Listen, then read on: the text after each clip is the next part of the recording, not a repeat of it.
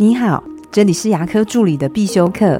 今天要必修的是牙科助理的管理课，情绪也需要管理。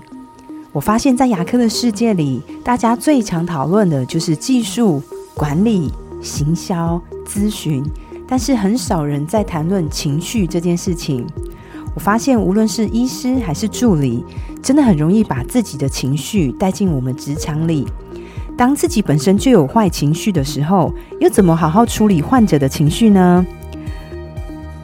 在诊所，我管理大家情绪的方法，就是要有很有仪式感的晨会。我真的很建议大家需要开个晨会，哪怕只有五分钟也可以。当大家换好制服，戴上名牌，这是很重要的仪式感。因为在这一刻，那就代表我们已经不是家里那个我了。不管你是妈妈、大小姐、女朋友，这时候都应该放下。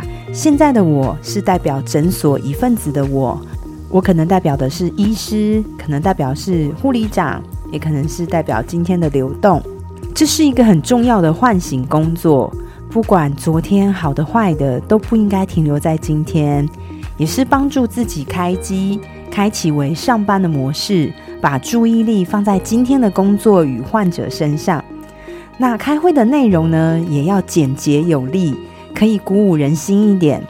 我看过开会开着开着就变成医师在骂人或是在抱怨的大会，这样只会让一天的心情开始更糟糕，而影响整天的心情。